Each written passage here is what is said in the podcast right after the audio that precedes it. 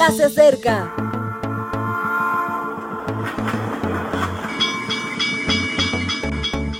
Partimos ya.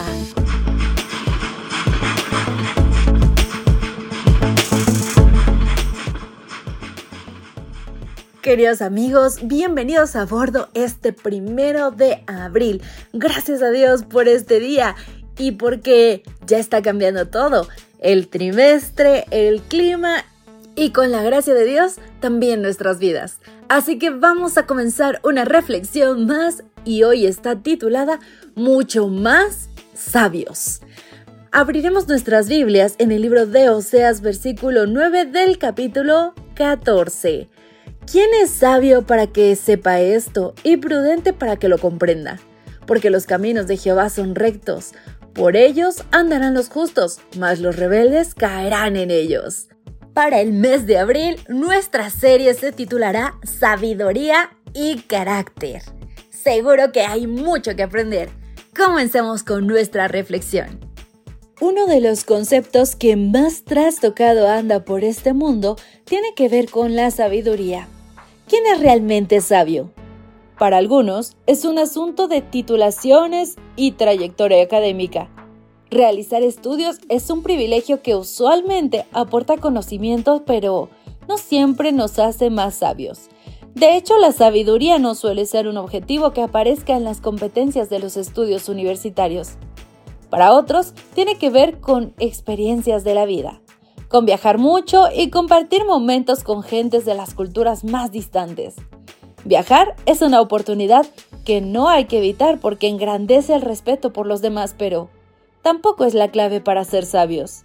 Ser sabio consiste en ver el mundo con los ojos de Dios y vivir con esa visión.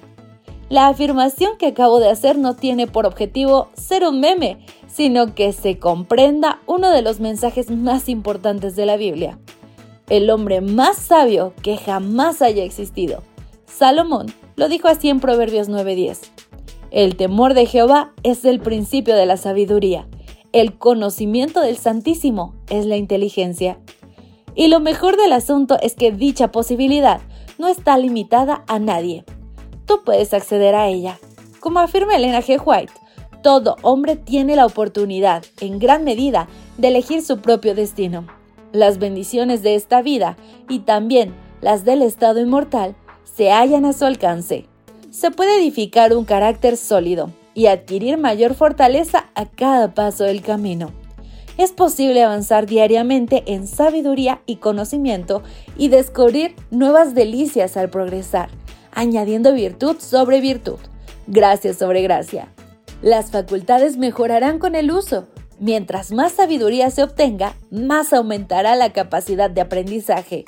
La inteligencia, el conocimiento y la virtud cobrarán mayor fortaleza y perfecta simetría. Perdona, pero tengo que volver a hacerte la pregunta. ¿Quién es realmente sabio? La respuesta es bien sencilla. Si quieres, tú. Y sigo preguntándote, ¿quieres ver con los ojos de Dios? ¿Quieres vivir una experiencia de crecimiento constante? Espero que tu respuesta sea un rotundo sí, porque me haría feliz saber que me hallo ante un nuevo sabio. Mi querido amigo, este viaje no para.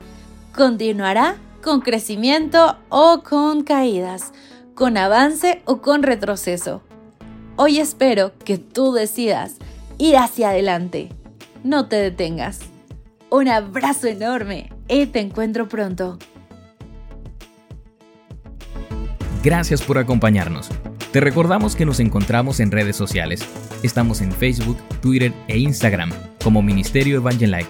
También puedes visitar nuestro sitio web www.evangelike.com. Te esperamos mañana.